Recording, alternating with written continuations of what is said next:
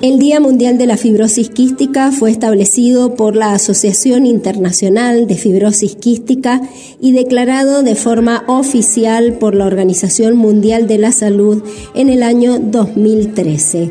El objetivo es dar a conocer aspectos de la enfermedad a la población general con el fin de mejorar la oportunidad diagnóstica y calidad en la atención de los pacientes que la padecen.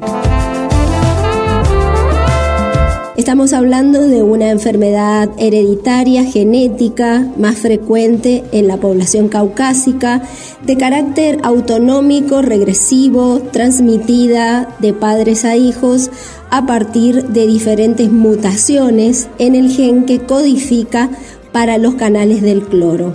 Las alteraciones en la proteína involucrada provocan cambios en las características de las secreciones exocrinas, lo que provoca la producción de sudor con un alto contenido en sales, esto es el sabor salado en la piel.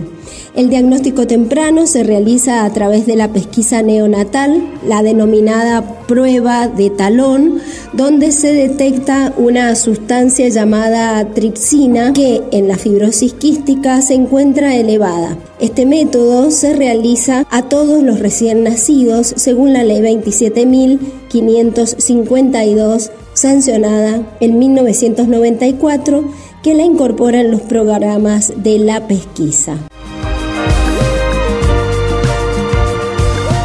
De acuerdo al Registro Nacional de Fibrosis Quística en Argentina, nacen entre 80 y 100 niños por año con una incidencia de 1 en 7.200 nacidos vivos. En Argentina, en el año 2020, se aprobó la Ley de Fibrosis Quística que es la 27.557, un logro importante para nuestros pacientes, ya que el principal objetivo es evitar las desigualdades en el acceso al diagnóstico, seguimiento, rehabilitación y tratamiento.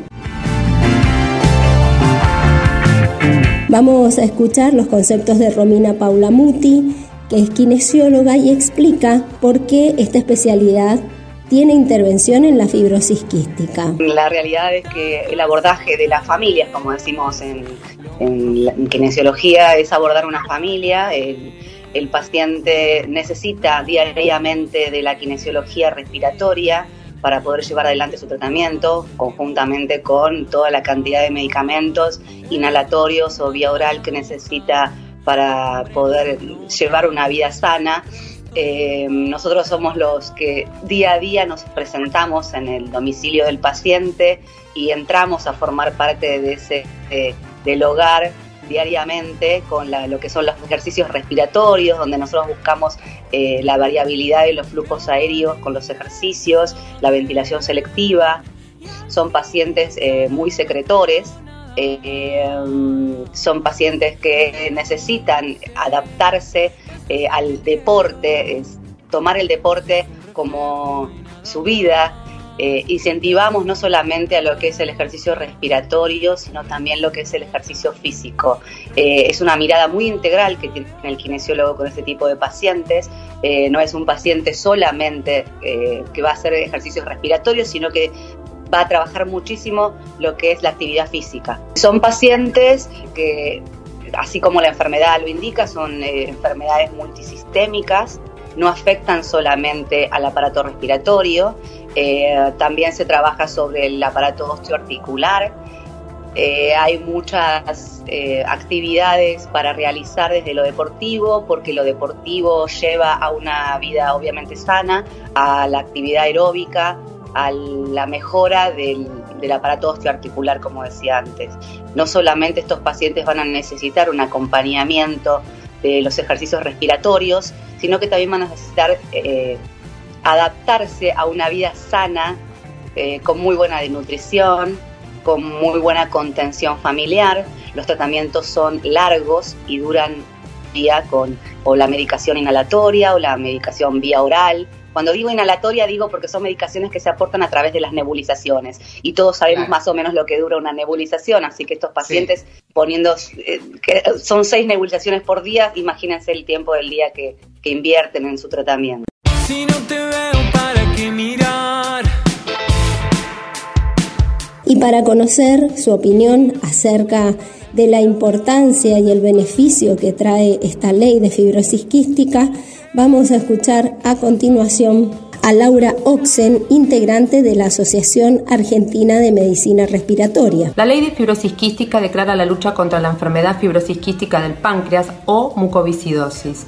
Es de interés nacional y obliga a las obras sociales y prepagas a cubrir el 100% de las prestaciones médicas de los pacientes de todo el país, tanto sea medicamentos, equipos médicos, terapias de rehabilitación, traslados, todo lo que sea indicado por el profesional especialista de los centros de FQ, de pediatría y de adultos además de los estudios de diagnóstico y seguimientos relacionados con la enfermedad. Otorga acceso inmediato y de por vida al certificado único de discapacidad. Implementa la pesquisa neonatal por fibrosis quística como práctica obligatoria tanto en hospitales públicos como en clínicas privadas. Y crea un banco de drogas único nacional para el tratamiento de todos los pacientes.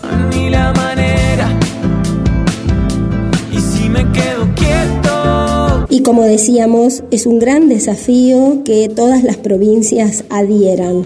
A esto se refiere Eugenia Alaís, integrante de la Asociación Argentina de Medicina Respiratoria. La ley de fibrosis quística es una realidad, pero aún tenemos varios desafíos. Uno de ellos es que se cumpla a nivel nacional. Esto significa que cada gobierno provincial le dé curso y así todo aquel que tenga diagnóstico tenga acceso al tratamiento integral de por vida. Otro desafío es el cumplimiento de la pesquisa neonatal en todo el territorio argentino.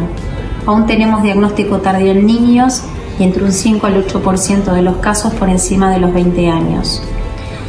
La fibrosis quística pasó a ser una enfermedad de mayor conocimiento público, en parte por el crecimiento de distintas asociaciones, como también en la capacitación de médicos y profesionales relacionados en la atención de la misma. Hoy contamos con centros de referencia y equipos de salud.